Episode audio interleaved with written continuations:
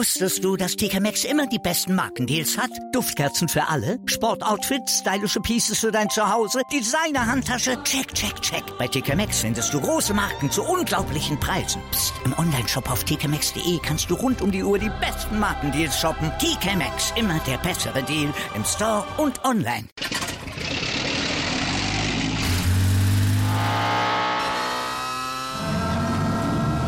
Von 0 auf 100. Aral feiert 100 Jahre mit über 100.000 Gewinnen. Zum Beispiel ein Jahr frei tanken. Jetzt ein Dankeschön, rubbellos zu jedem Einkauf. Alle Infos auf aral.de. Aral, alles super. B, V, B. Euer BVB-Podcast. Voller, voller echter Liebe. Mit Julius Eid und Christoph Albers. Auf meinsportpodcast.de. Herzlich willkommen zu BVB auf meinsportpodcast.de. Das war eine sehr nüchterne Anmoderation, wie das denn sein kann, dass die Stimmung hier nicht gleich bei der Anmoderation schon überbordet, wie es sonst der Fall ist. Das besprechen wir gleich und wir, und jetzt wird es zumindest ein bisschen überbordender, was die Stimmung angeht, das bin nicht nur ich, das ist wie immer mein guter Kollege Christoph Albers. Moin Julius, vielen Dank für die nette, nette Einleitung. Ja, ich glaube, das ist das einzig Positive jetzt erstmal, dass wir hier mal wieder ins Sprechen kommen und auch unseren wöchentlichen Rhythmus einhalten können. Ähm, war ja auch lange nicht mehr so. Äh, was auch lange nicht mehr so war, dass wir über so viele Negativerlebnisse sprechen müssen. Zumindest letztes Mal hatten wir noch so einen kleinen aufbauenden Push am Ende und jetzt, ja, nach diesem Spiel, glaube ich, sind wir beide ganz schnell nicht dort. Ja, es ist leider so, ich ärgere mich ja selber drüber, dass Fußball so ein sehr schnelllebiges Tagesgeschäft ist, gerade in der öffentlichen Wahrnehmung, gerade in der Berichterstattung. Ne? Und das Problem der letzten zwei Wochen, über die wir dann ja ausführlich letzte Woche gesprochen haben, wir beiden hier, ähm, war ja auch so ein bisschen, dass sich die Stimmung sehr schnell gedreht hat und dass man dann nach Unentschieden letztendlich in der Liga irgendwie die natürlich ärgerlich waren, aber schon direkt davon gesprochen hat, dass Bayern jetzt wohl auf jeden Fall Meister wird. Und da war ich tatsächlich noch ein bisschen positiver gestimmt, habe auch immer geguckt, ah, ein, zwei Lichtblicke gibt's. Dann gab's den Sieg gegen Leverkusen, der so ein kleiner Schub war. Dann gab's die Ankündigung, dass Marco Reus kommt, der auch so ein kleiner Schub war. Aber da muss man dann sagen, egal wie sehr man es kritisiert, man kann sich dem nicht ganz entziehen. Im Endeffekt habe ich mich ein bisschen äh, zu euphorisch stimmen lassen von dem Leverkusen-Sieg und der Marco Reus-Ankündigung und bin jetzt doch sehr schnell in einem sehr anderen Stimmungsbild gelandet. Also ich glaube, egal wie sehr man das kritisiert, es ist einfach so viel drumherum, so viel Berichterstattung, so viel Kommentare von Experten, von anderen Leuten auf Twitter, die man hören muss, dass man extrem schnell da dann auch emotional irgendwie involviert ist und sich da nicht ganz ähm, und da ist natürlich schwer, immer die Mitte zu wahren, immer zu gucken, was ist gut, was ist schlecht und das eben nicht so schnelllebig zu machen.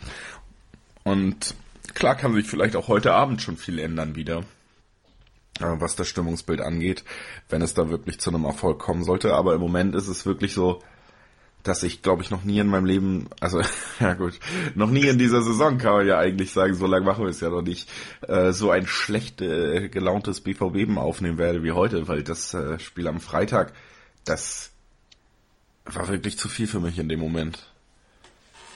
Ja, auch wenn wir mal so zurückgucken, so letzte Woche, als wir drüber gesprochen haben, ich glaube, ich hatte 3-0 gesagt, du 3-1, dann irgendwie waren wir so ganz guter Dinge. Eigentlich Augsburg, ja, auch Krisenverein, spielen seit Wochen schlecht, auch viel im Argen, so. Also ich war mir auch echt sicher, dass das ein ganz entspannter Freitagabend wird, ein lockerer Sieg und dann auch mit ein bisschen ja, guter Laune auch das Bayern-Spiel gucken, vielleicht verlieren die noch in Gladbach so und dann ist ja nichts davon eingetreten. Ja, unsere Leistung fürchterlich, ähm, ja, und dann Gladbach lässt sich abschießen von den Bayern. Das ist auch lächerlich, dass die sich gar keine, die haben sich keine Mühe gegeben. Hast du das gesehen? Ja, ich, ich unterstellt dir noch Absicht. Ja, also wirklich jetzt. Es ist echt einfach so, ich habe echt auf die gehofft und so zu den wichtigen Zeitpunkten ist es einfach lächerlich, dass diese Mannschaft jemals so, ja, vielleicht ist Gladbach ja auch noch im Titelrennen. Das ist schon klar, warum man darüber nicht geredet hat, wenn man sich das jetzt anguckt. Ich muss sagen, ich war da schon wirklich bei dem Tor von Martinez. Da war es bei mir schon völlig vorbei. Es fängt einfach damit an. Nein, es ist auch kein Foul, weißt du? Darüber brauchen wir gar nicht zu sprechen. Wie lustlos sich Elvedi da einfach fallen lässt, sowas regt mich richtig auf. Weißt du, dann steht da ein Mann und versucht den scheiß Zweikampf zu gewinnen, aber dieses dann faul schinden wollen, weil du ja ein Verteidiger bist und da tut sich der Schiri vielleicht nicht so schwer. Da fuck, lass das sein. Weißt du? Und dann geht das so weiter und dann schießt Müller auch noch ein Tor und da war's, da war's dann komplett vorbei. habe ich ausgeschaltet, ich habe mir nicht weiter angeguckt. ja, habe ich auch so gemacht. Ich bin dann irgendwann, da habe ich mir nochmal das Ergebnis angeguckt und gedacht, das ist doch. Aber ich, ich war dann auch auf dem Konzert zwischenzeitlich, hatte dann doch mal äh, positive Ablenkung irgendwie, aber naja.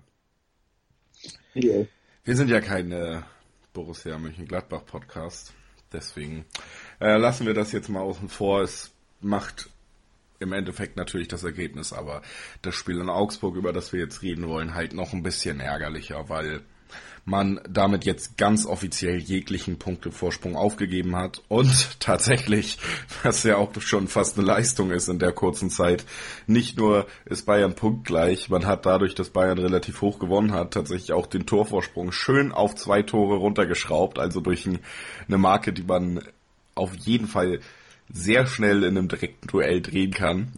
Ähm, zwischenzeitlich war es ja ein deutlich höherer Vorsprung, auch was die Tore angeht. Und da muss man einfach mal sagen, das ist schon eine starke Leistung, in so kurzer Zeit wirklich alles äh, zu verkacken. Und da kommt vielleicht auch jetzt ein bisschen die Verbitterung her, weil ich erwarte ja gar nicht, dass man eine perfekte Saison spielt. So, und ich kann die Leute verstehen, die sagen, nein, das ist eine junge Mannschaft und oh, Einstellung, man sollte da gar nicht so draufhauen und, und so. Aber man muss doch auch mal ganz ehrlich sagen, jetzt guck dir die Gegner an. Bremen war in einer schlechten Verfassung und du verkackst das in der Art im Pokal.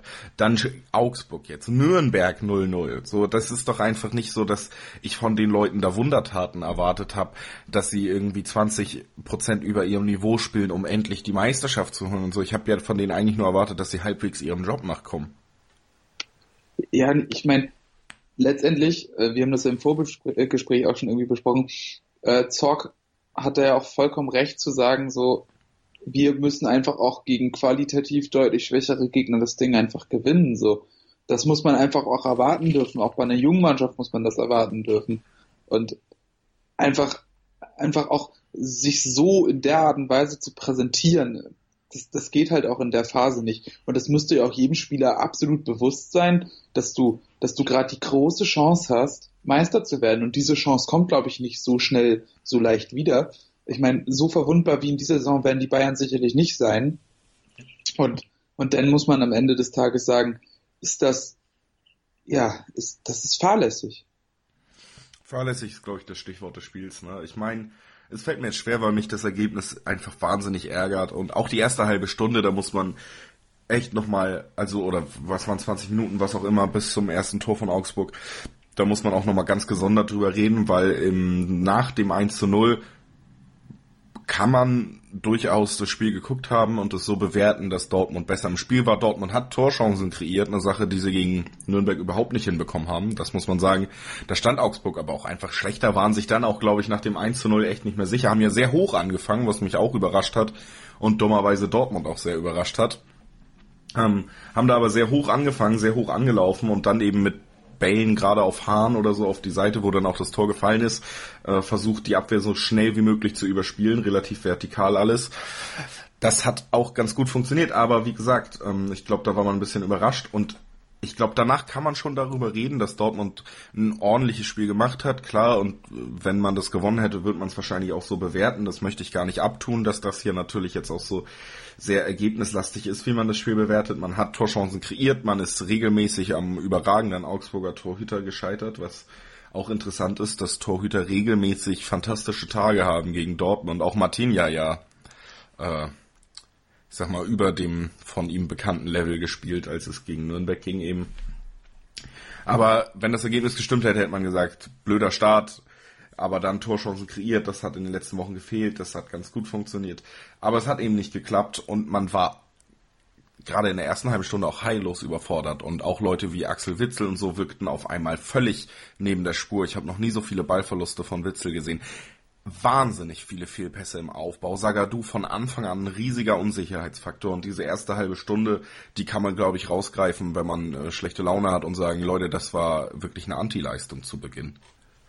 Ja, und wenn du es wenn du es gerade schon ansprichst, es ist ja momentan auch auch wirklich ein einzig verfestigender Trend, ähm, dass die erste halbe Stunde einfach verloren geht oder zumindest auch auch die Anfangsminuten. Das ist ja jetzt nicht das erste Mal, dass wir darüber sprechen und in den in den vergangenen Wochen war das ja auch das ein oder andere Mal so, dass dass man das komplett verschlafen hat und dass man ähm, da einfach auch auch der Taktik des Gegners nicht gewachsen war. Und ähm, wenn wir nochmal ins Spiel einsteigen, so, guckt ihr mal, oder auch, auch an die Zuhörer, guckt euch mal den, äh, den Anstoß an. Augsburg schießt den Ball gleich mit dem ersten Kontakt Richtung Eckfahne. Ja, da habe ich noch gelacht, ne? Ja, aber das ist, das ist genau, also wenn du das schon siehst, dann weißt du genau, was die vorhaben. Die spielen nee. einfach nur den Ball dahin, um, um sofort eine Pressing-Situation zu kreieren, um vorne den Ballverlust, äh, also in der, in der Viererkette den Ballverlust zu provozieren. Und im Prinzip hast du damit ja schon auch, auch die, das erste klare Indiz, was der Matchplan ist. Und dass du darauf dann nicht reagieren kannst als Spitzenmannschaft, ist schwierig. Und das ist jetzt nicht das erste Mal, dass, dass auch Favre offenbar nicht ganz, äh, nicht ganz auf der Höhe war, was, was der Gegner taktisch vorhatte. Und ich muss sagen, das gibt mir auch zu denken.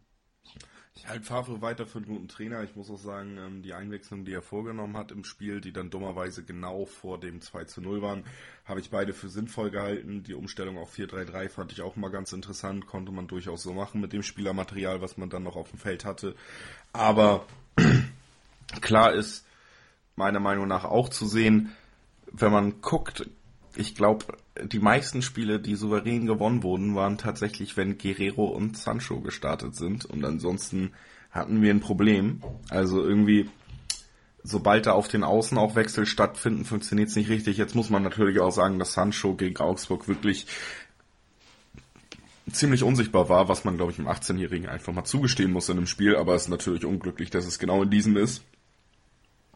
Ähm, aber wenn man die Außen nicht so ins Spiel kriegt, und das war gegen Nürnberg definitiv der Fall, das war gegen äh, Düsseldorf ganz extrem auch der Fall, wo man verloren hat, wenn man die Außen überhaupt nicht ins Spiel kriegt, dann fehlt eben doch sehr viel im Dortmunder Offensivspiel, dass man den Gegner eben nicht durchgehend so unter Druck setzen kann, dass er nicht auch mal zu Chancen kommt.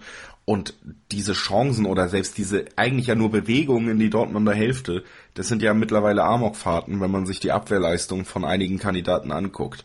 Auch da muss man natürlich wieder völlig zu Recht auf das Alter verweisen. Andererseits muss man auch mal sagen, die Häufigkeit, in der man solche Unkonzentriertheiten einfach hat, die zu Touren führen. Es ist ja nicht Unvermögen, es ist ja auch nicht unbedingt das Alter, dass du sieben Spiele in Folge einfach richtig, richtig, richtig, richtig scheiße bist. So, was, also, so, gut. Hakimi und Sagadu. Das sind die beiden, die ich in diesem Spiel rausheben muss. Sagadu auch nicht mehr so gut in Form wie zu Beginn der Saison, als er dann äh, mit seiner Verletzung ausfiel. Jetzt zurückkommt, klar, braucht Zeit, ist jung, alles gut, gar kein Vorwurf. Fand ich in den anderen Spielen leicht wackelig, aber äh, nicht dramatisch, aber wenn man über das Spiel reden muss, muss man bei Augsburg jetzt auch auf jeden Fall über Sagadu reden, denn da war ja ein riesiger, riesiger Unsicherheitsfaktor von der ersten Minute an, Christoph. Ja, auf jeden Fall. Und ähm, da können wir auch mal, mal gleich die Tore heranziehen, weil das letztendlich ja auch irgendwie die Szenen sind, wo das ganz, ganz offensichtlich wird. Ähm, also gerade das erste Tor, finde ich, ist sein, sein Abwehrverhalten absolut schockierend. Ähm, ja, das ist selbst für einen B-Jugendlichen wäre das schwach, sich da so abkochen zu lassen. Das darf nicht passieren. Gut, Hahn beweist dann natürlich auch auch eine ganz gute Stabilität, aber ähm, sich da so blauäugig auf den Zweikampf einzulassen, ähm, warum auch immer, zieht er da immer weiter nach außen, anstatt die Innenbahn zu halten. Ähm, ich bin der Meinung, dass er vielleicht auch da hätte versuchen sollen, ähm, nicht auf den ersten Ball zu gehen, um ihn selbst zu holen, sondern einfach den Körperkontakt zu suchen, sobald Hahn den Ball annehmen will. Ähm, Hahn ist ja auch nicht gerade bekannt dafür, dass er den Ball wahnsinnig schnell verwerten kann. Also ich glaube, ähm, da hat er sich einfach ein bisschen naiv angestellt. Ähm, die Rechnung danach war teuer, war natürlich auch ärgerlich, dass Akanjis Grätsche da den Ball dann nochmal so vor die Füße von, von G legt. Ähm, ich glaube, da war auch ein bisschen Pech dabei, das muss man sicherlich auch, auch da eben mit reinziehen, aber ähm, ganz klar ist, dass, dass äh, Sagadu da einfach sich wirklich amateurhaft angestellt hat, das darf so nicht passieren ähm, und das wird er das wird er auch abstellen müssen. Ähm, ich glaube, das kann durchaus mal passieren. Ähm, es kann auch, auch in dem Alter passieren. Ähm, aber ähm, es darf eigentlich nicht passieren und ähm, es darf erst recht nicht in dieser Situation, erst recht nicht gegen Augsburg passieren. Und ähm, das ist natürlich bitter, dass du es danach nicht korrigiert bekommst, ist, ist natürlich noch viel schlimmer. Zu dem Zeitpunkt aber auch eigentlich, wie gesagt, relativ verdientes 1 zu 0, ne? Ja, aber ich meine, du hast ja theoretisch, ähm, weil was war da gespielt? ungefähr eine halbe Stunde. Ich ja, weiß, um und bei. Ja, und ich meine, da hast du ja auch noch 60 Minuten zu spielen und normalerweise solltest du es als Borussia Dortmund auch, auch gegen Augsburg danach noch drehen können, ne? Denn ist es ja wirklich das Signal, obwohl, weil ich sehe es hier gerade nochmal 25. ungefähr sogar.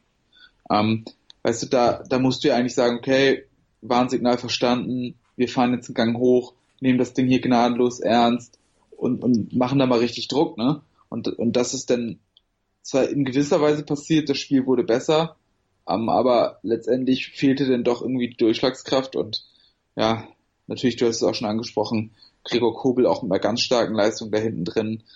Und ja, dann kam auch noch das zweite Tor dazu, was so natürlich auch im Leben nicht fallen darf und was du dir dann auch irgendwie wieder, ja, wieder selbst geschenkt hast. Ne? Also ähm, wenn du so eine Gegentore kassierst, wird es schwer, ein Spiel zu gewinnen. Ja, aber über das 2 zu 0 können wir durchaus nochmal reden, weil Alter dahin gestellt. Das lasse ich bei Sagadu auch noch ein bisschen mehr gelten ein bisschen naiv gewesen, ansonsten zumindest auf einem okayen Niveau. Aber bei äh, Hakimi scheint ja irgendwas völlig den Bach runtergegangen zu sein.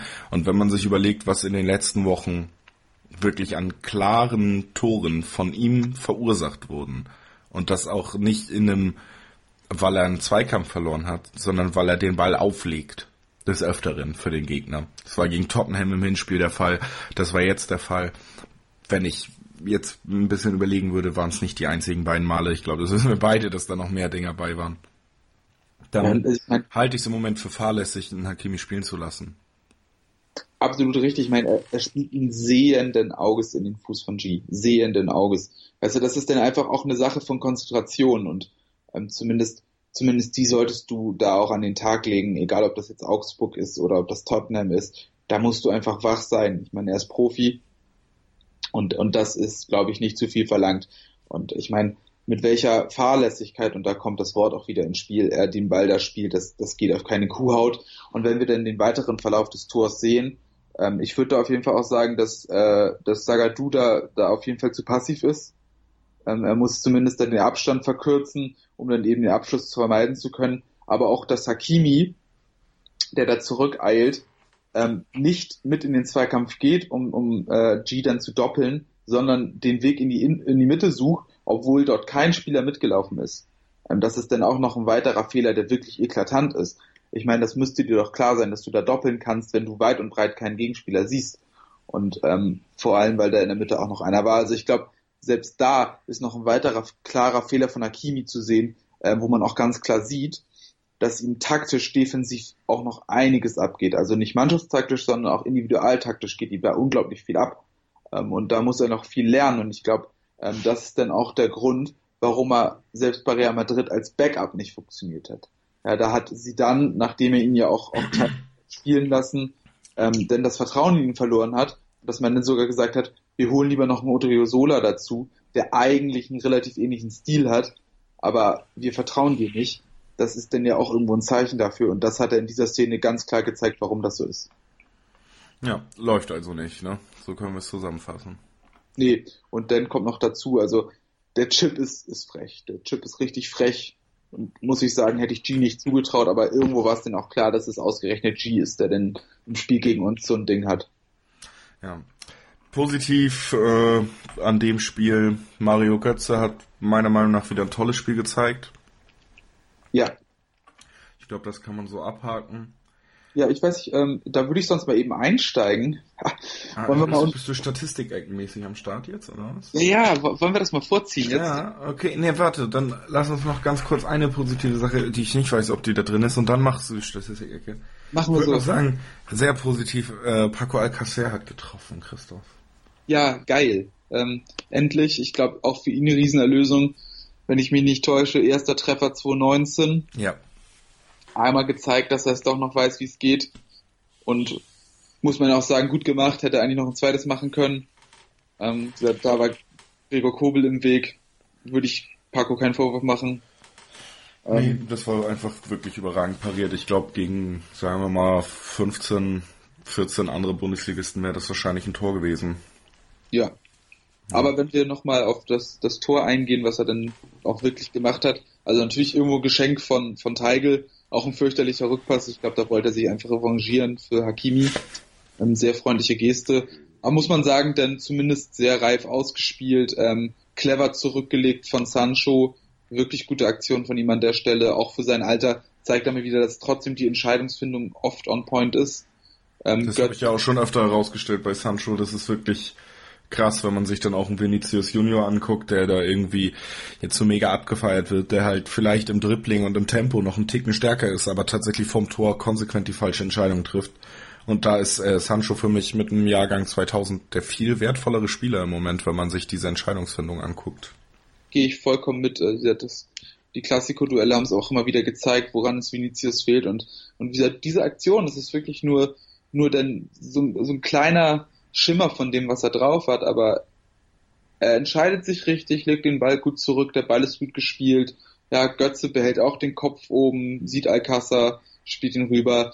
Ja, und für ihn dann eine leichte Übung gegen die Laufrichtung, alles richtig gemacht. Also es war zumindest auch mal, mal ein Zeichen, dass man nach wie vor die Qualitäten auch hat, um sowas dann auch auszunutzen. Aber ähm, das war dann, wie man so schön sagt, too little too late und dann reicht es einfach dann nicht, nicht für mehr. Ja. So ist es. Ähm, ich sehe gerade, dass wir Richtung Ende des Takes gehen und dann gebe ich, würde ich sagen, machen wir einfach zu Beginn des nächsten deine Statistikecke. Das ist dann auch ein schöner Teaser, oder? Ja, machen wir so. Dann machen wir das so, dass du da gleich nochmal richtig auspacken kannst und das eigentlich positivste am ganzen Augsburg-Spiel wahrscheinlich bist. Denn trotz der kleinen Sachen, die man herausheben kann, die gut gelaufen sind, Marco Reus zurück und hat sich nicht weiter verletzt. Das ist natürlich auch wundervoll. Muss man einfach sagen, dass sich dieses Spiel so verdammt bitter anfühlt, weil die Wochen davor waren ein bisschen ätzend. Man konnte irgendwie damit leben und Marco Reus war ja nicht da und das wird schon wieder. Dann gab es diesen Sieg gegen Leverkusen, dann die Info, dass Marco Reus zurückkehrt. Und das war jetzt natürlich einfach der krasse Partystopper, ne? Und hat gezeigt, die Probleme liegen da deutlich tiefer als nur, dass Marco Reus nicht da war oder dass man eineinhalb Wochen gepennt hat und sich gegen Leverkusen das schon alles dann wieder geregelt hat. Die haben halt gezeigt, da gibt es tatsächlich Probleme in diesem Team und die haben dafür gesorgt, dass dieser Punktevorsprung eben nicht mehr vorhanden ist. Und für mich hat sich einfach angefühlt, als hätte man die Meisterschaft höchstwahrscheinlich gerade abgeschenkt. Und äh, du, sobald diese Mannschaft wieder in Form kommt, kann sie jeden besiegen. Bayern hat meiner Meinung nach sogar den leicht schwereren Spielplan noch vor sich. Also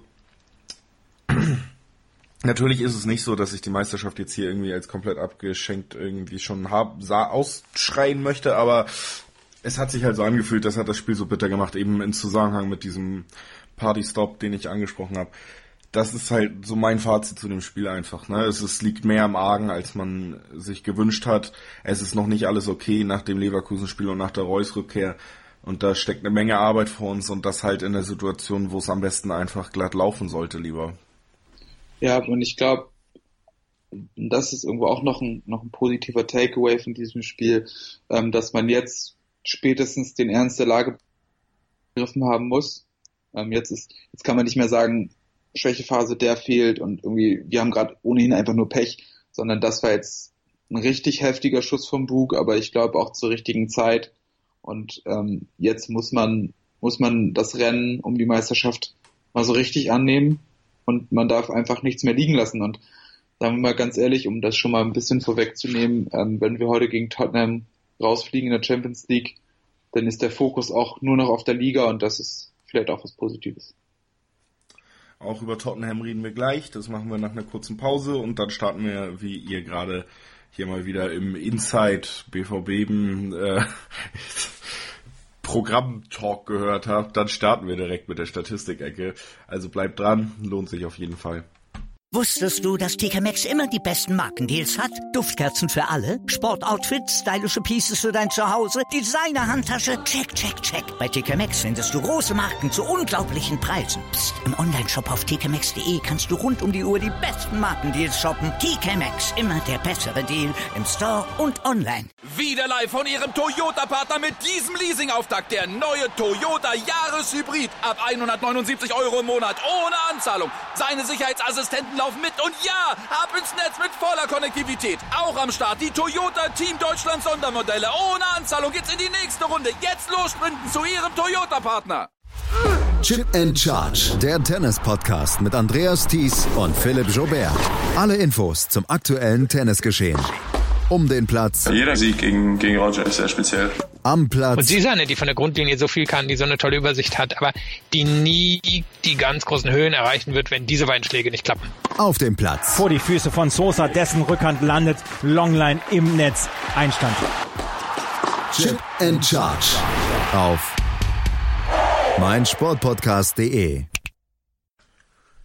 Willkommen zurück auf meinsportpodcast.de. Ihr hörte BVB, das heißt, ihr habt richtig geklickt, denn wir sind nicht nur der einzige BVB-Podcast auf dieser Website, sondern höchstwahrscheinlich auch der beste im Netz, aber erzählt das bitte nicht allen anderen Leuten, die einen BVB-Podcast machen. Die sind dann immer ein bisschen säuerlich und wer möchte schon Streit unter seinesgleichen haben, also das bleibt unter uns, ihr wisst es, wir wissen es und wir tragen es im Herzen.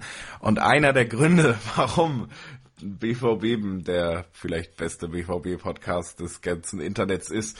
Das ist definitiv Christoph Statistikecke und in genau die wollen wir gleich reingehen. Wir haben eben über Augsburg geredet, das natürlich mit verdammt äh, mittelmäßiger Laune. Wir haben da ein paar Sachen rausgepickt.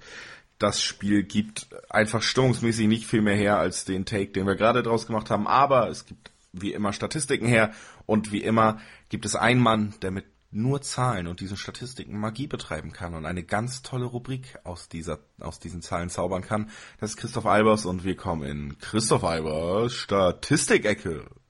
Oh, vielen Dank für die liebe Anmoderation. Ich fühle mich ganz gerührt, aber ähm, bevor wir hier zu rührselig werden, ähm, würde ich sagen, gehen wir mal rein in die Zahlen.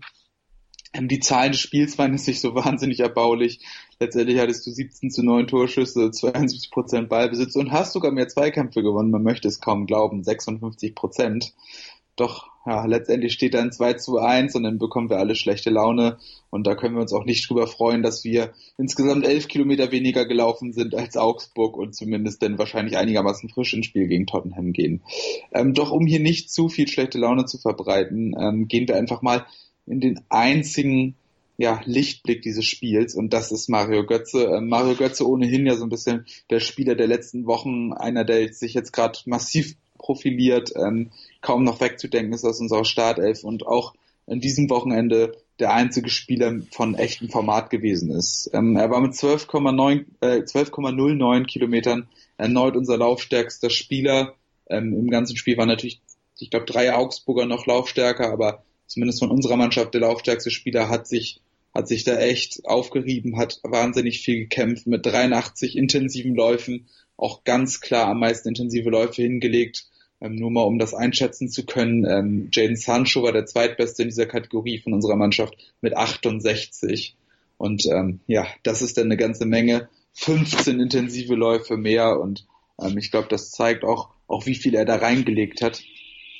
Interessanterweise ist er mit zwölf gewonnenen Duellen auch noch unser bester Zweikämpfer gewesen, gemeinsam mit Abdou Diallo.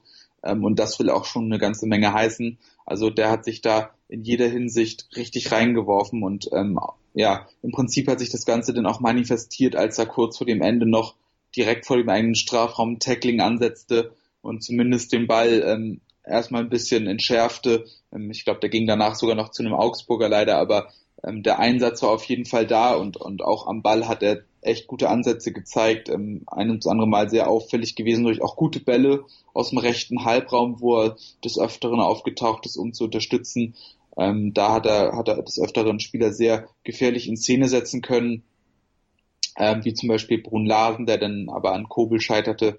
Ja, und ansonsten hat er natürlich noch mit seiner Vorlage auch was Zählbares Zählbares geschaffen, ähm, auch gute Übersicht bewiesen und ähm, ich würde sagen, er hat zumindest auch ähm, die Mannschaft mit seiner Leistung geführt und war der auffälligste und beste Spieler in der Mannschaft. Ähm, der Kicker hat das Ganze dann mit der Note 2 honoriert und ich glaube, ähm, das wird dem Ganzen dann auch gerecht. Damit war er klar der beste Spieler des BVBs und ähm, aus meiner Sicht auch vielleicht neben Roman Bürki der beste Spieler der letzten Wochen und ich finde, es ist zumindest ähm, eine schöne Erwähnung, dass man sagen kann, dass Mario Götze wieder ein ganz integraler Teil dieser Mannschaft ist und ähm, momentan jede Berechtigung hat, immer in der Startelf zu stehen. Das ist äh, wirklich eine schöne Nachricht und mit der beendest du die Statistik-Ecke. Yes. Dann war das Christoph Albers Statistik-Ecke. Ja, danke für die Zahlen. Ist wirklich immer schön spannend, finde ich, wenn man dann so Eindrücke, die man selber schon mal hat, dann irgendwie doch noch belegt bekommt durch die Zahlen oder eben tatsächlich auch manchmal widerlegt. Aber es ist tatsächlich oft so, dass man irgendwie diese Gefühle dann so diffus ein bisschen hat und da hilft es, glaube ich, sehr, wenn man das irgendwie auch nochmal zahlenmäßig so schön aufarbeiten kann und dann eben auch sieht, was dafür sorgt, dass man das Spiel so sieht, wie man es sieht. Und dass es da eben auch statistische Belege gibt. Also ich finde das immer eine ganz tolle Sache, wenn du äh, sowas raussuchst. Deswegen danke nochmal dafür. Ich glaube, das hat auf jeden Fall für jeden hier einen Mehrwert, der es hört und auch äh, für mich. Also bedanke ich mich, ne, Christoph? Oh, das freut mich. Das geht runter wie Öl. Ja, Aber ich bin heute, ne, ich möchte, ich habe es mir schon, ich habe schon Streit mit meinem Verein. Ich möchte nicht noch Streit mit dir haben. Ja, Deswegen bin ich heute eigentlich liebesbedürftig auch so ein bisschen. Ja, im Grunde ist das jetzt ja auch gewissermaßen ein Service für, für unsere Zuhörer, ne? So ein bisschen Good Vibe, so dass sie sich auch, auch gut und geborgen fühlen bei uns. Therapie. Nicht nur Hass und Rant, sondern auch Therapie, ja. Ich glaube, das, wir haben ja auch einen Auftrag hier. Wir haben Ey, wir waren gestern, äh, ich habe letzte Woche, ich musste noch mal beim Schneiden reinhören. Wir waren letzte Woche schon so schlecht gelaunt, als äh, denn so der, der äh, Videoschiedsrichter aufkam und so. stimmt, wir, wir haben ein bisschen viel gerantet, also jetzt müssen wir auch mal wieder ein bisschen balsam für die Ohren unserer Zuhörer. Man hört dich gerade gar nicht mehr, Christoph. Muss mal. Oh, ähm, Jetzt geht's wieder, glaube ich. Erzähl mal was. ja, ähm, Ja, nee, alles gut. So bei eben warst du irgendwie kurz. Alles gut. Ähm, wie sind wir der Statistik durch? Ich habe ein bisschen den Faden verloren, weil wir uns selber gelobt haben. Und ähm, wollten jetzt eigentlich nochmal weitermachen mit ein, zwei Side-Topics, die man noch besprechen kann, bevor wir dann über Tottenham und dann noch ganz kurz über Stuttgart, das ist das nächste Bundesligaspiel, was ansteht am Samstag. Ähm, bevor wir darüber reden, wollten wir noch mal kurz ein, zwei Sachen ansprechen. Das erste war gestern auf der Pressekonferenz. Ich habe es gestern Nacht noch gesehen, als ich äh, im Zug saß. War es so, dass ein englischer Reporter Lucien Favre darauf angesprochen hat, warum denn Jaden Sancho im Moment nicht so in Form ist und wie er sich das erklärt. Und Favre gesagt hat, naja, nur er ist 18, da kann das mal passieren und sonst was. Was mich ein bisschen gewundert hat, dass er sich auch nicht schützend davor hingeworfen hat, weil da wollte ich eigentlich mit dir drüber reden dann, als diese Frage aufhört. Ich finde nicht, dass Sancho unbedingt in der Form tief ist. Ich fand ihn in den letzten Spielen tatsächlich immer einen der besten und wenn nicht den Spieler, der überhaupt offensiv für Gefahr sorgen konnte. Und nur weil er jetzt gegen Augsburg tatsächlich mal unsichtbar war, so ein Spielausfall, das sehe ich nicht als äh, ansprechbares Formtief.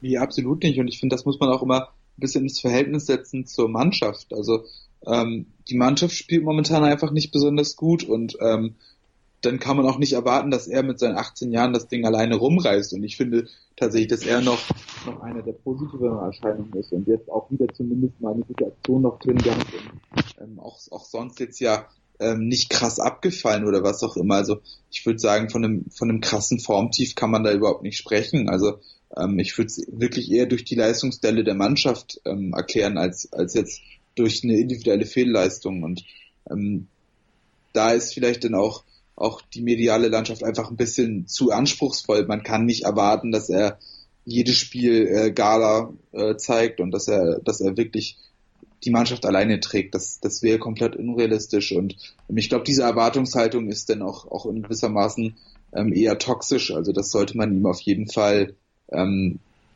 jetzt nicht nicht immer als als ja, Gradmesser irgendwie vor Augen hören. Ich glaube, das ist das ist nicht fair. Ja, ich denke, das kann man tatsächlich so stehen lassen. Viel mehr gibt's da gar nicht zu, zu sagen. Ich habe es ja auch schon eben angesprochen.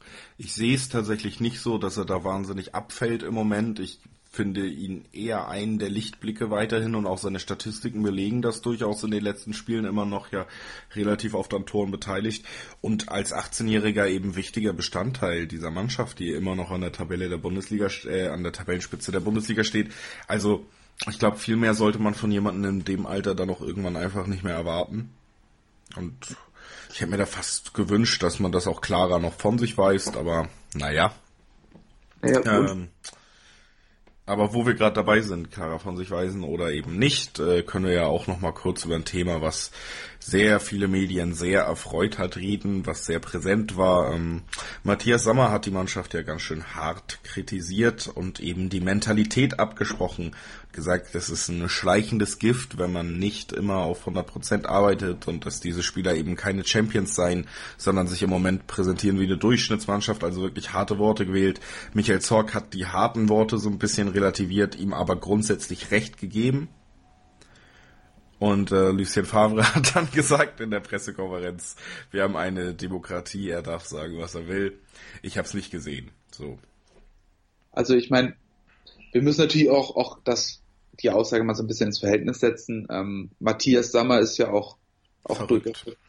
Ja, er ist verrückt. Ähm, guckt, guckt ihn euch an, äh, die Augen sagen alles. Ähm, er ist verrückt, er ist nicht ganz normal und auf jeden Fall auch gruselig, aber ähm, er ist auch, auch wirklich ja dafür bekannt, dass er ähm, gerne mal sehr drastische Worte benutzt, ähm, dass er Sachen zuspitzt, um es auch zu verdeutlichen. Ähm, und ich glaube, er hat auch versucht, damit zu reizen. Ne? Und das ist ja auch seine Art, dass er, dass er gerne mal Thesen formuliert, ähm, die dann auch zu Diskussionen anregen. Und ich glaube, genauso ist es auch zu verstehen. Ähm, ich glaube nicht, dass er das hundertprozentig so sieht, ähm, aber ähm, so Reizpunkte zu setzen kann ja auch manchmal wirklich sinnvoll sein. Zum einen, um eben mediale Aufmerksamkeit zu generieren, aber auch vielleicht um die Spieler zu kitzeln, um, um da was auszulösen. Ähm, und wer Matthias Sammer kennt, ähm, er ist ja auch ein Mann, der immer alles zu 100 Prozent macht und ich kann mir auch vorstellen, dass, dass wenn er das Gefühl hat, ähm, dass jemand das nicht tut, dass ihm da die Hutschnur äh, platzt und ähm, deshalb kann man das auch ein bisschen entspannter sehen. Es ist halt auch irgendwo denn nur Matthias Sammer mit all seinen Schwächen. Ähm, nichtsdestotrotz, ähm, ich glaube, dass das auch manchmal helfen kann. Und das war ja zum Beispiel auch eine typische Art von Sir Alex Ferguson oder wir erleben es gerade in Italien bei Gennaro Gattuso, dass da denn eben auch, auch solche drastischen Worte verwendet werden, um ja auch das Bewusstsein für die Situation zu schärfen. Und ich denke, dass das beim BVB auch sinnvoll ist. Es ist gleichermaßen auch sinnvoll, dass sich dann Michael Zorg dahinstellt und dass sich ein Lucien Favre dahinstellt und das ein bisschen relativiert, um dann das Thema auch nicht zu hoch zu kochen. Ähm, aber ich glaube, dass man sowas jetzt auch brauchen kann. Und es ist ja auch, auch außer Frage, dass man jetzt etwas tun muss, um die Mannschaft wieder auf Kurs zu bringen. Ja. Und gibst du der Aussage recht? Ah, also ich, ich tue mich auch immer schwer mit solchen Extremen, weil ich glaube, dass damit nie die Wahrheit komplett abgedeckt wird. Also ich glaube schon, dass, dass da gerade ein Problem ist. Ich glaube, das hat eher was denn auch mit dem Selbstvertrauen und dem Selbstverständnis zu tun, was diese Mannschaft einfach noch nicht so entwickelt hat, weil letztendlich ähm, da sind sehr wenig Spieler dabei, die schon mal eine Meisterschaft gewonnen haben, da sind sehr wenig Spieler dabei, die wirklich große Erfahrung im Titelkampf haben und ich glaube, das ist Schmelle. Schmelle, Götze, ja. ja. Aber das ist aber auch normal, dass du da dann irgendwo federn lässt, so, ne? Und ähm, dass du damit erstmal klarkommen musst und dass du dann irgendwann auch den Druck hast, du musst jede Woche gewinnen, ähm, du bist der Gejagte, jede Mannschaft gibt 100% gegen dich oder vielleicht sogar noch ein bisschen mehr. Weißt du, da kommen dann eben auch so Leistungen raus, wie die jetzt von Gregor Kobel. Ähm, das ist normal und daran musst du dich gewöhnen. Ähm, deshalb würde ich jetzt nicht, nicht pauschal die Mentalität absprechen. Ähm, aber das ist dann eben auch, auch zu Teilen fehlende Erfahrung und ähm, ja, auch, auch fehlendes Selbstvertrauen, was jetzt auch vielleicht mit der ganzen Misere einfach einhergeht, weil es auch alles noch viel schlimmer dargestellt wird, als es eigentlich ist. Ja, man neigt natürlich dazu, ich habe es ja eben auch schon ganz am Anfang des Podcasts angesprochen, dass man dann eben durch seine Enttäuschung und so auch äh, zu extrem neigt und sich da gerne dem hingibt. Ich würde dir aber da eigentlich vollumfänglich recht geben und kann da gar nicht mehr so viel andere Sachen zu sagen. Was bei dem Thema aber ganz interessant ist und ist auch eine ganz gute Überleitung, ist irgendwie, du hast es schon so halb angesprochen, dass das ja auch eine Mannschaft reizen kann, dass diese ganze Situation, diese ganze Diskussion jetzt aus den letzten Wochen, gerade jetzt nochmal mit dem Sommerzitat und dem Augsburg-Spiel, irgendwie dafür, äh, dazu geführt hat, dass sich die Mannschaft, ähm, gerade Marco Reus als Kapitän gestern bei der Pressekonferenz auch sehr ähm, offensiv positioniert vor dem Tottenham-Spiel über das wir jetzt reden wollen, und tatsächlich damit mehr als eine Kampfansage rangeht und äh, davon spricht, dass durchaus einiges in diesem Stadion möglich ist, damit auch nochmal natürlich die Fans versucht heiß zu machen. Und ganz offensichtlich den Glauben ausstrahlt heute durch eine gute Leistung die Wende zu schaffen, egal ob es dann zu weiterkommen reicht oder nicht, aber ganz offensichtlich äh, viel auf die Karte heute Abend gegen Tottenham gesetzt hat, was auch die Stimmung angeht. Denn wenn man jetzt nach den Aussagen nochmal richtig enttäuscht, bin ich mir unsicher, ob man sich dann am Wochenende auch dann wieder fangen kann. Aber irgendwie hat man beschlossen, dass das heute der Wendepunkt sein soll, hat man so das Gefühl. Ja, und das finde ich ganz schön mutig, sozusagen alles nochmal auf diese Karte zu setzen. Ähm, es ist ja auch gar nicht mal so unbedingt die Art des BVBs, sich da so offensiv zu positionieren und, und so aggressiv zu äußern. Ähm, ich habe hab mich auch sehr gewundert. Ähm, ich meine, dass Malaga jetzt nochmal beschworen wird und, und, eine magische Nacht da angedacht ist, ähm, das ist ja irgendwo auch normal, dass die, diese Szenarien irgendwo rausgekramt werden, aber, aber in der Form fand ich schon überraschend. Ähm, der gute Philipp Köster hat, hat glaube ich, auch heute getwittert, ähm, magische Nächte, äh, das redet man nicht herbei oder so ähnlich. Das also, ist aber Quatsch. Habe ich auch gesehen, ist voll der äh, Quatsch-Tweet. So, möchte ich mal sagen. Was sollst du denn vor so einem Spiel jetzt sagen, Christoph? Ja, eben, also. Nee, wir brauchen keine tolle Nacht und eigentlich haben wir auch keinen Bock, oder was? Also, das ist doch einfach, du hast doch gar keine andere Wahl, wenn du irgendwie dein Gesicht wahren willst. Natürlich haben sie es jetzt sehr offensiv vertreten, aber du kannst dich ja auch nicht hinstellen und sagen, nee, wir hoffen nicht drauf, dass wir gewinnen. Nein, aber ich meine, ähm, dass Philipp Köster gerne mal ein kleiner Destruktivus ist, das ist ja auch, auch durchaus bekannt. Ähm, aber er followt mir, deswegen sind wir eigentlich relativ, äh, bin ich eigentlich Fan auf jeden Fall. also ich, ich bin ja auch, auch ein begeisterter Elf-Freunde-Fan und ähm, deshalb wollen wir da auch jetzt gar nicht, gar nicht zu sehr drüber ranten, aber ähm, ich glaube, das ist, das ist durchaus ein gutes Zeichen, dass man sich da auch, auch jetzt so hinstellt. Ähm, nichtsdestotrotz, und ähm, da können wir jetzt mal langsam auf das Spiel zu sprechen kommen, ähm, bin ich gar nicht mal so guter Dinge, dass man das noch drehen kann. Das 0-3 ist einfach eine gewaltige Hypothek ähm, und Tottenham wirkt zumindest zu gefestigt, als dass sie sich jetzt jetzt nochmal komplett überrumpeln lassen. Ähm, ich glaube, dafür ist Pochettino auch taktisch zu gut, ähm, um sich da, da so wahnsinnig stark überraschen zu lassen. Ähm, aber manchmal sind es ja solche Spiele, wenn du früh in Führung gehst, dann ist doch wieder eine ganze Menge möglich. Ähm, aber die Gefahr, dass, dass dir eine Auswärtstor alles vermasselt, ist, glaube ich, einfach sehr groß und ähm, fünf Tore wirst du nicht schießen, davon bin ich überzeugt. Eben, also das ist auch so die Einschätzung zu dem Spiel von mir.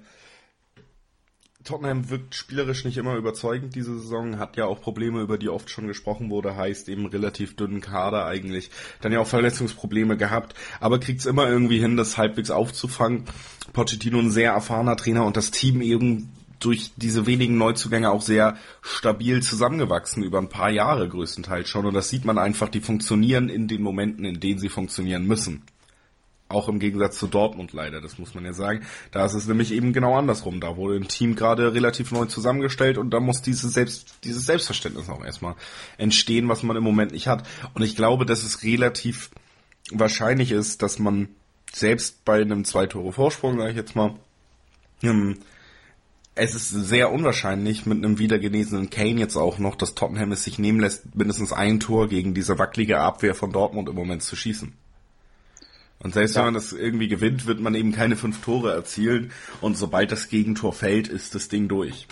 Was zu einer magischen Nacht definitiv gehört, und das hast du auch schon angesprochen, wenn man die irgendwie erleben möchte, ist das frühe erste Tor, damit auch die Stimmung im Stadion das überhaupt zulässt, dass es wirklich irgendwie ähm, magisch wird. Ich traue Dortmund heute Abend einen Sieg zu.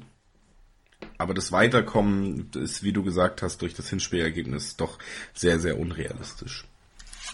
Und ich glaube, was, was in solchen Spielen, wenn du 3-0 hinten liegst und das Ding noch irgendwie drehen musst, was denn immer eine ganz entscheidende Waffe ist, und das haben, haben die letzten Jahre auf internationalem Niveau mir auch, mir auch irgendwo bestätigt, ist, dass du einfach stark bei Standard sein musst. Weil letztendlich ist es genau diese Waffe, die du brauchst. Du musst irgendwann die Karte setzen können. Wir gehen auf die hohen Bälle mit aller Macht und, und versuchen diesen, ja, mentalen Vorteil auch einfach, einfach reinzubringen, dass man wahnsinnig viel gewinnen kann, dass man alles mit reinschmeißen kann, so. Und ich glaube, da sind wir einfach im Nachteil. Also Tottenham, gerade in der Defensive, viele kopfballstarke Spieler, egal ob das jetzt ein Jan Vertongen ist, ein Alder Weirell, ein Davison Sanchez, ähm, da sind einfach viele gute Kopfballspieler und ich glaube. Aber einen schlechten Torhüter. Aber einen schlechten Torhüter, das, das ist richtig. Absolut richtig. Ähm, aber ja, du musst den Ball natürlich erstmal aufs Tor bringen und ich weiß nicht, ob, ob Dortmund da unbedingt dem gewachsen ist. Also ich meine, klar irgendwo so Diallo, Sagadu, Akanji irgendwo auch, auch Delaney sind auch gute Kopfballspieler, aber ich sehe da einen kleinen Vorteil noch bei Tottenham und ich glaube, an solchen Punkten wird es dann eben auch fehlen. Und wie gesagt, die Ausgangslage ist einfach zu schlecht, als dass da noch viel geht. Also wenn Tottenham irgendwo verwundbar ist, dann auf jeden Fall gerade im Mittelfeld. Ähm, jetzt auch wieder am Wochenende gezeigt gegen Arsenal. Ähm, da haben Wanyama und Sissoko auf der Acht gespielt. Das war zu wenig. Also da kamen sehr wenig Impulse und man hat auch gesehen, dass die Mannschaft jetzt nicht auf ihrem Top-Niveau ist, aber auch in so Spielen wie gegen Arsenal trotzdem noch funktionieren kann. Und ähm, sie sind sehr gefestigt gewesen, haben sich als Mannschaft präsentiert, ohne jetzt wirklich zu glänzen oder eine herausragende Leistung zu zeigen. Und ich, ich glaube, das ist dann eben auch das Ding, warum es so schwer wird, weil sie einfach, einfach so stark mittlerweile als Mannschaft funktionieren. Ja, und wenn ihr wissen wollt, wie wir tippen, dann bleibt ihr dran, denn wir gehen jetzt in eine ganz kurze Pause und dann hört ihr unseren Tipp zum heutigen Tottenham-Spiel, könnt es dann direkt heute Abend abgleichen. Meistens bin ich ja doch deutlich dichter dran als Christoph, um das mal so zu sagen. Äh, und dann reden wir noch kurz über das anstehende Stuttgart-Spiel und verabschieden uns noch gebührend von euch, unseren treuen Hörern. Wir haben euch lieb. Bis gleich. Die aktuellsten Themen aus der Welt des Sports. Auf meinsportpodcast.de. Sport für die Ohren. In deinem Podcatcher und auf meinsportpodcast.de.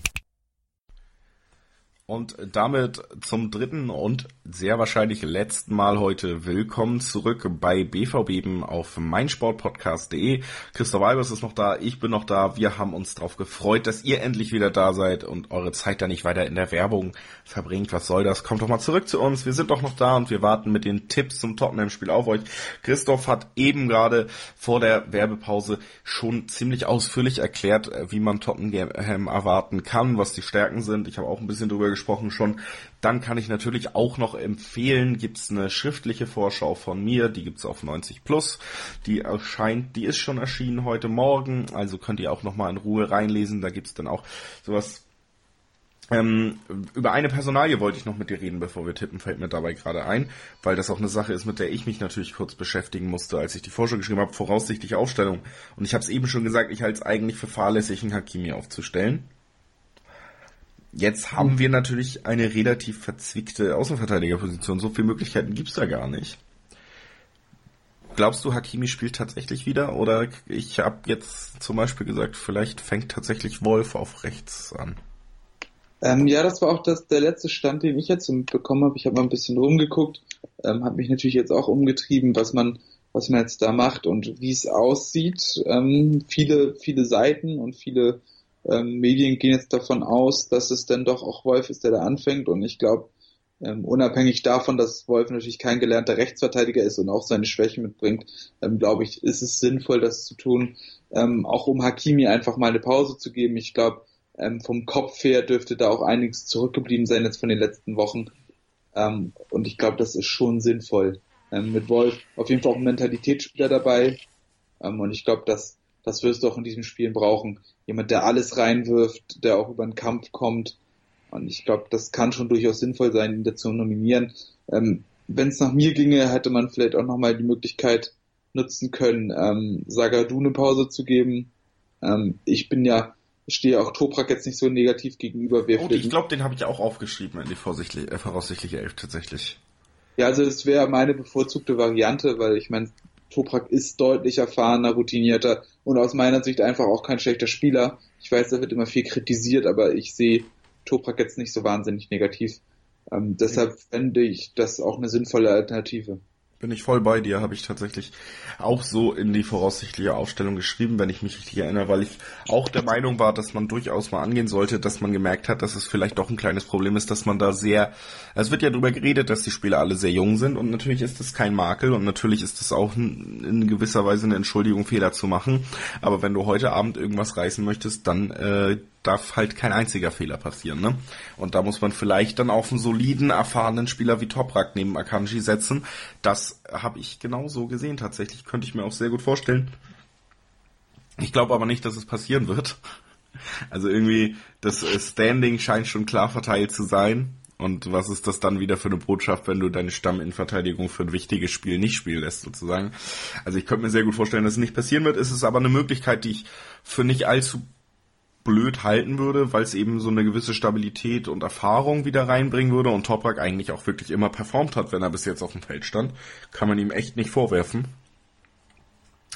Ansonsten ähm, wird man natürlich volle Kapelle vorne auffahren. Gestern auf der Pressekonferenz gab es die Frage, ob Paco Alcacer und Götze und Reus auch mal zeitgleich auf dem Feld sein könnten. Da hat äh, Lucien Favre nur geantwortet, alles ist möglich und gelacht. Aber lass uns ehrlich sein, das wird erstmal nicht passieren. Marco Reus ist zu wichtig auf der 10, als dass man ihn auf den Flügel zieht. Ähm, Mario Götze kann nur 10 oder 9er spielen. Das heißt, wenn Reus spielt, ist nur die 9 frei. Und Paco Alcácer kann auf keinen Fall irgendwas anderes als die 9 spielen. Also ist da nicht genug Platz für alle drei, würde ich sagen. Nee, ähm, gehe ich vollkommen mit. Ähm, ich gehe auch fest davon aus, dass das Duo Reus Götze anfangen wird. Ähm, und ich glaube, das ist auch die beste Alternative. Wir haben ja gerade schon drüber gesprochen. Ähm, Mario Götze gerade wahrscheinlich der Spieler, der am besten in Form ist. Ähm, und ich würde sagen, daher auch schon unverzichtbar. Ähm, zudem natürlich auch mit seiner ganzen Spielweise, glaube ich, besser geeignet ähm, für die doch ähm, ja eher ja, großgewachsene und stabile Innenverteidigung von, von Tottenham. Ich glaube, da kann er mit seiner Beweglichkeit und, und seiner Arbeitsrate durchaus mehr anrichten als jetzt ein Alcázar, der mir ohnehin selten gut gefallen hat, wenn er angefangen hat. Ich glaube, da ist es die bessere Alternative, ihn als Joker zu haben. Ähm, und dass Marco Reus auf jeden Fall vonnöten ist, ist auch klar. Ähm, als Kapitän, als Anführer, aber auch einfach als guter Spieler. Und ich glaube, ähm, wenn, wenn er ein gutes Spiel macht, sind die Chancen auf jeden Fall da. Aber auf ihn wird es auch auf jeden Fall ziemlich wesentlich ankommen, würde ich behaupten. Ja. Und dann Guerrero Sancho. Ich glaube, davon kann man ausgehen. Und äh, ja, Doppelsechs. Schwierig. Ich finde diese Top-Besetzung, Delaney Witzel, das hat sich so ein bisschen gelegt, dass man unbedingt auf die konsequent setzen müsste. Mhm. Andererseits, Dahut hat mich auch wirklich nicht überzeugen können in seinen Auftritten in diesem Jahr bis jetzt. Das ist einfach für mich so ein Spieler, der ein doch längerfristig immer mal wieder enttäuscht, weil man sieht, was er für Anlagen hat, sich in der Entscheidungsfindung allerdings irgendwie seit drei, vier Jahren nicht äh, wirklich verbessert hat. Also auch ein Spieler, wo ich nicht unbedingt sagen würde, im wichtigsten Spiel musst du ihn aufbieten. Ähm, ich denke, auf Witzel wird man nicht verzichten, auch aufgrund seines Standings schon. Delaney, das ist echt die Frage, wie man das Spiel so ein bisschen ausrichten möchte. Ne? Stellt man dann da Hut hin oder vielleicht wieder ein Weigel, der ist ja eigentlich sich in diesem Jahr konsequent verdient hätte, auch in der Startelf zu stehen. Also da könnte es auf der Delaney-Position vielleicht doch noch den äh, Wechsel zu Dahut oder Weigel geben, würde ich sagen. Ja, also ähm, Witzel ist für mich ist für mich keine Frage, ähm, muss anfangen, ähm, allein schon auch, auch aufgrund seiner internationalen Erfahrung. Ähm, da hat er ja durchaus mehr vorzuweisen als alle anderen. Ähm, Delaney, ja, physische Präsenz, Kopfballstärke und äh, defensive Qualitäten sprechen für ihn. Ähm, ich glaube, es wird auch entscheidend sein, bei Tottenham Eriksen ein bisschen einzubremsen, war jetzt zwar am Wochenende gegen Arsenal relativ unsichtbar, aber ähm, dürfte auch allen klar sein, dass, dass er einer der stärksten Spieler von Tottenham ist. Ähm, ich glaube, ihn müsste man da schon auch versuchen aus dem Spiel zu nehmen. Ähm, von daher wäre es schon denkbar, eine defensiv starke Variante wie Delaney aufzubieten. Ähm, gleichermaßen ähm, bist du gezwungen, offensiv was zu reißen und ähm, da ist vielleicht ein ballsicherer Spieler ähm, wie Weigel auch eine durchaus denkbare Variante. Ähm, ich kann mir nicht vorstellen, dass, dass Tottenham dann ja so wahnsinnig aggressiv pressen wird. Ähm, ich kann mir gut vorstellen, dass Tottenham eher versucht, ein bisschen tiefer zu stehen, um Räume vor sich zu haben und dann zu kontern über die schnellen Son. Ich weiß nicht, vielleicht spielt Lukas Mura auch auf der linken Seite. Hätte man zwei ganz, ganz schnelle Flügelspieler. Ähm, ich glaube, das ist eher die Variante, wie Tottenham spielen wird. Ähm, von daher wäre Weigel für mich eine durchaus sinnvolle Alternative und ähm, ich könnte es mir gut vorstellen, weil du eben auch auch Lösungen im Ballbesitz brauchst und da ist Weigel auf jeden Fall deutlich stärker als, als Delaney und Weigel war ja zuletzt auch eigentlich meistens ganz gut. Ja. Also man wird's abwarten äh, müssen. Der Kader wird ja, oder die, die, zumindest die Startelf wird dann ja so eine Stunde vor Anpfiff bekannt gegeben. Der ist heute Abend und äh, ich hoffe, wir haben dann ein bisschen was Positiveres zu besprechen. Vielleicht nach den nächsten beiden Spielen. Über das andere reden wir gleich noch. Jetzt aber erstmal die Tipps. Christoph, du darfst äh, wie immer beginnen. Wie geht denn heute das Champions League Rückspiel gegen die Tottenham Hotspurs aus? Ja, schwer. Ähm, ich sag 1-1. Mhm. Ich sag 2-1 für Dortmund. Hm. Also schon, der Sieg wird schon äh, kommen, aber es wird halt nicht reichen, gegen so eine abgezockte Mannschaft, die an den Rand des Ausscheidens dann zu bringen. Ne? Nee, aber ich meine, wir sind uns da ja zumindest einig. ähm, fürs Weiterkommen wird es nicht reichen. Nee, davon gehe ich nicht aus. Aber die Freude ist dann natürlich noch größer, wenn es doch so weit ist. Ne? Und Aber man kann, bevor wir das jetzt irgendwie abschließen, also, also ich wäre zumindest auch nicht, nicht so wahnsinnig traurig, wenn wir es nicht schaffen würden. Ich habe mich jetzt langsam damit abgefunden. Ähm, zu dem, Überhaupt ich sag, nicht. Ich habe es ja sogar schon vorm Hinspiel gesagt. Im Endeffekt hat die Champions League diese Saison bestimmt keine Priorität, ne? Aber ähm, wenn du doch jetzt weiterkommst, dann wird es auf jeden Fall auch ein magischer Abend gewesen sein. Anders geht's gar nicht mehr. Und äh, warum sollte man darauf dann äh, verzichten wollen? Ne? Also Frau, ey, freuen wirst du dich dann ja trotzdem so. Das ist halt der Punkt. Aber klar gebe ich dir recht. Die Champions League hat eigentlich keine Priorität. Ist eine Belastung, die man vielleicht im Moment gar nicht so gut gebrauchen kann. Und so wie es im Moment läuft, kann man ja davon ausgehen, dass Bayern auch noch weiterkommt in der Champions League. Ne? Also das ist eine interessante Sache auch noch. Auch, auch interessant. Was, was findest du interessant, dass Liverpool genauso scheiße ist wie Dortmund oder was? Also das Bayern-Liverpool-Spiel allgemein, also ich weiß nicht, ähm, das 0-0 lässt natürlich extrem viel offen. Ich gucke, glaube ich, gar kein Fußball mehr, fällt mir gerade auf. Habe ja einfach keine Lust mehr drauf. Ich hab's, ich hab's dir schon letzten Sommer gesagt und jetzt sind wir wieder an dem Punkt so, wo ich dir schon nach der Hinrunde musste, habe ich schon jedem erzählt, Leute, jetzt mal ganz ehrlich, beruhigt euch alle, Rückrunde wird wieder genauso scheiße wie immer. Dieselben Mannschaften wie immer werden noch Meister werden. Alle Mannschaften, die ich mag, werden es verkacken. Alles gut, es ist immer noch Fußball. Es wird immer noch scheiße laufen. Und genauso kommt's doch eigentlich auch, Christoph. Genauso kommt's doch. Ach, Und weiß, genauso wird's auch kommen gegen Stuttgart. Die sind nämlich jetzt auch wieder in Form. Oh, die haben 5-1 gegen Hannover gewonnen, gegen Thomas Doll. Das ist ein Welttrainer. Und wenn ich dann was anderes höre, dann lache ich mir doch den Arsch ab. Den Arsch lache ich mir da ab. Das ist alles bla bla bla, Christoph. Gegen Stuttgart kriegen wir richtig auf die Fresse. Bla bla bla ist das. Ja, oh, herrliche Anmoderation, Thomas Doll. Ja, ich, guter Mann, habe ich immer gesagt. Ähm, nein, aber lass, lass uns mal über Stuttgart jetzt sprechen. Ähm, Stuttgart ist nicht in Form 5-1 gegen Hannover, berechtigt dich noch lange nicht zu sagen, du bist in guter Form. Ich meine, das war für Stuttgart natürlich ein elementar wichtiger Sieg, aber ähm, seien wir mal ehrlich, Hannover hat sich beide Hände freiwillig auf den Rücken gebunden, sich nackt auf den Stuhl gesetzt und gewartet, bis sie verprügelt werden. Also das war ja derart fürchterlich. Also oder um es mal Thomas Deutsch zu sagen, das war nicht das Gesicht einer Mannschaft, das man sehen möchte. Nein, das war lächerlich. Also das war wirklich, hatte mit Bundesliga nichts zu tun, vorne und hinten nicht. Und das war also absolut kläglich. Ich meine, Stuttgart hat ja, hat ja natürlich auch das Glück gehabt, dass sie dann mal die Tore gemacht haben auch. Ja, ähm, ich meine, zwei Dinger von Kabak nach Standards, ähm, die aber auch einfach überhaupt nicht verteidigt worden sind. Ähm, sogar Mario Gomez hat mal ein Tor geschossen und dann hinten raus die Dinger von Zuber, mir auch noch völlig egal, aber ähm, ich meine, du hast ja sogar gesehen bei dem Tor ähm, von, von Hannover, dass Stuttgart ja nicht mal gut verteidigt hat, ne? Also die, die Lücken waren so groß, du konntest immer noch die Schnittstellen anspielen, so nur, dass Hannover das einfach nicht kann.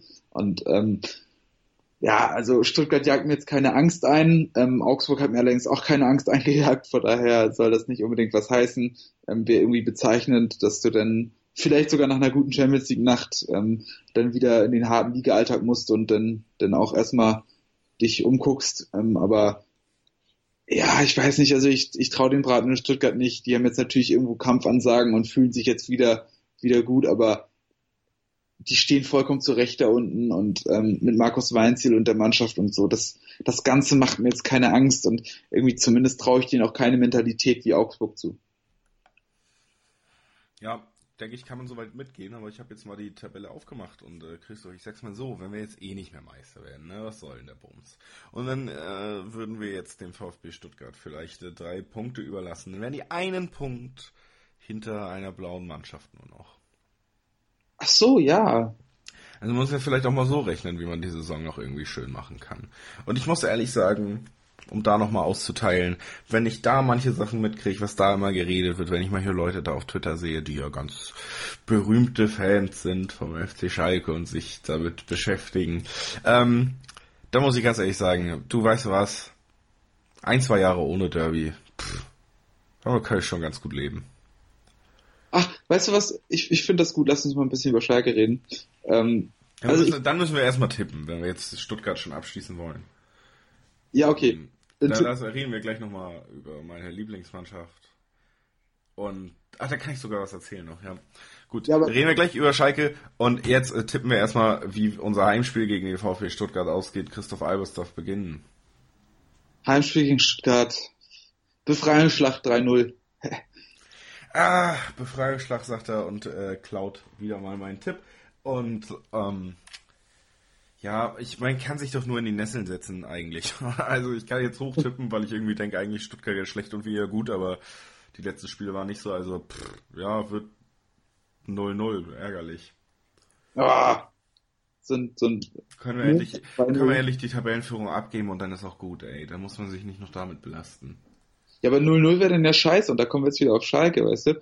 Dann wäre das ja ein Punkt, den sie auf Schalke gewinnen. Ich guck mal, Ja, dann können wir es verlieren, hast du recht. Ja, dann Schalke- sage ich, ich sage ich 1-0. Ich sage 1-0 Stuttgart. Sch- Schalke spielt in Bremen Freitag. Also die können denn zusehen, wie die anderen näher rankommen an sie. Das wäre doch herrlich. Ja, gegen wen spielt in Augsburg? Die sind dann ja auch noch wichtig irgendwie. Und ich Augsburg- meine, Hannover und Nürnberg haben wir abgesch schon abgeschrieben, aber Augsburg in Leipzig. ja, kein Problem, ne? Nö. Okay, gut, dann haben wir das auch. Ja, ey, was ich noch zu äh, Gelsenkirchen sagen wollte. Ich Ja. bin, ich bin, ich fahre sehr viel Bahn in, letzter Zeit. Äh, aufgrund der Wohnsituation und dann, dass ich doch mal in einer anderen Stadt wieder bin und sonst was. Also ich fahre sehr viel Bahn und ich fahre manchmal am, oder ein Zwischenhalt dieser Bahnstrecke, die ich sehr oft fahre, ist der Bahnhof Gelsenkirchen. Ja, fährst du. Das Äh, ist ja der lächerlichste Hauptbahnhof, den ich je gesehen habe. Ja, Der hat original vier Bahnspuren. Wir, äh, Christoph Albers und ich, sind zusammen in einem äh, dörflichen Teil von Hamburg aufgewachsen und der Busbahnhof da in Bergedorf hat mehr Bahnspuren als der Hauptbahnhof Gelsenkirchen, Christoph. ja, und das sagt schon ziemlich viel aus. Also so erstmal Props an Bergedorf. Ja, auf jeden Fall. Shoutout, Shoutout an meine Hometown. Äh, ich pay Ja. meine Dues. Aber ich meine, ich bin ja auch schon mal am, am Bahnhof Gelsenkirchen angehalten, kurz. Ähm, mit dem. pinkeln. Nein, nein. Ähm, ich bin ja nach Köln mit dem Zug zu dir. Ja. Ja, da. Da habe ich das gesehen, das Elend. Aber schön war nicht. Nee, also es ist doch wirklich einfach, es ist ein Hauptbahnhof wie sein Verein. Wirklich, alles passt da zusammen. Aber Ja. naja. Und wenn wir über den Verein sprechen, ähm, Da wolltest du auch noch was. Ja, Tedesco bleibt Trainer. Gute Ja, Wahl, gute Wahl. denke ich auch. Ich glaube, ich glaube, jeder, der, jeder, der Fußball hasst, wird zufrieden sein. also, also, wir also für uns ist das erstmal positiv, dass der Desko bleibt, würde ich sagen. Ähm, wie gesagt, der kann dann ja noch ein bisschen weiter taktisch experimentieren und den Verein dem, dem Abgrund näher führen. Ähm, ich glaube, das wird nichts mehr. Also Erfolg kriegt er nicht wieder zurück in die Mannschaft.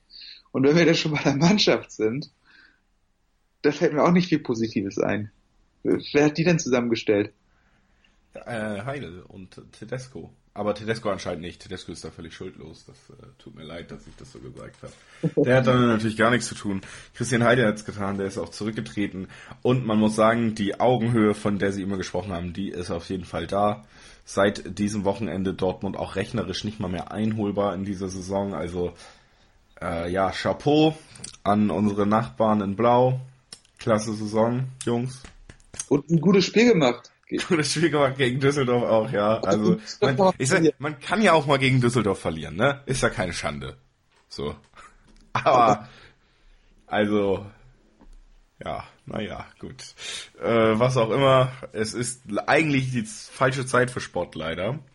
Aber vielleicht gewinnen wir ja doch noch mal ein paar Spiele in Folge. Vielleicht äh, sieht's noch mal rosiger aus. Und dann beschäftigen wir uns noch richtig lange mit dem FC Schalke und ähm, der grandiosen Leistung dieser Saison. Das machen wir aber ein anderen Mal, denn wir sind jetzt fertig, Christoph. Ja, ich denke auch. Be Und- bevor es jetzt noch ganz böse wird. Eben. Also, ja, weißt du, normalerweise moderiere ich immer ab, aber jetzt machen wir was ganz Verrücktes und das mal, ich überlasse dir einfach mal die Abmoderation. Äh, tschüss Leute, Christoph Albers moderiert jetzt ab. Ja, äh, heute kommt mir mal diese große Ehre zuteil. Also erstmal äh, vielen Dank an euch, liebe Leute. Vielen Dank fürs Zuhören. Schaltet auch nächste Woche wieder ein. Ähm, folgt uns auf allen Kanälen. Äh, Twitter, äh, Tumblr, äh, ICQ. Ähm, seht zu, dass ihr ähm, unsere Podcasts abonniert, wo ihr könnt. Ich weiß nicht, ob wir schon bei Spotify sind. Ich glaube ja. Ähm, gesagt, sagt es weiter, ähm, ja, verteilt das Wort. Ähm, ansonsten auch Ganz, ganz lieben Dank an dich, Julius. Es war mir immer wieder ein, ein wahres Fest, ein inneres Blumenpflücken. Ähm, ja, und ansonsten ähm, hoffen wir, dass wir euch nächste Woche wieder begrüßen können, hoffentlich mit etwas besserer Laune, mit äh, besseren Spielen im Gepäck und wer weiß, vielleicht sogar im Viertelfinale der Champions League, ähm, vielleicht weiterhin in der Tabellenspitze der Bundesliga, vielleicht aber auch alles nicht, wer weiß. Ähm, wir sind gespannt, ihr hoffentlich auch und wir freuen uns auf nächste Woche mit euch. B V Beben. Der wöchentliche Podcast zu Borussia Dortmund mit Julius Eid und Christoph Albers. Voller echter Liebe auf meinsportpodcast.de.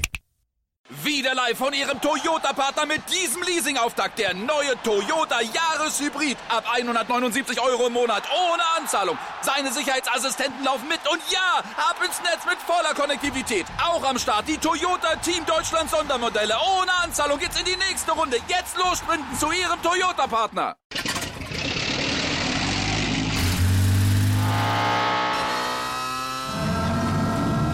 Von 0 auf 100. Aral feiert 100 Jahre mit über 100.000 Gewinnen. Zum Beispiel ein Jahr frei tanken. Jetzt ein Dankeschön, rubbellos zu jedem Einkauf. Alle Infos auf aral.de. Aral, alles super. Ich habe mich natürlich schockverliebt, weil die war wirklich ganz, ganz klein. So begann die Mensch-Hund-Beziehung zwischen Christina und Tierschutzhund Frieda. Und wie es danach, nach dem ersten Moment der Verliebtheit, so weiterging und welche Klippen es danach zu umschiffen galt, das hört ihr in der neuen Ausgabe von Iswas Dog, dem Podcast für harmonische Mensch-Hund-Beziehungen. Iswas Dog? Mit Malte Asmus. Überall, wo es Podcasts gibt.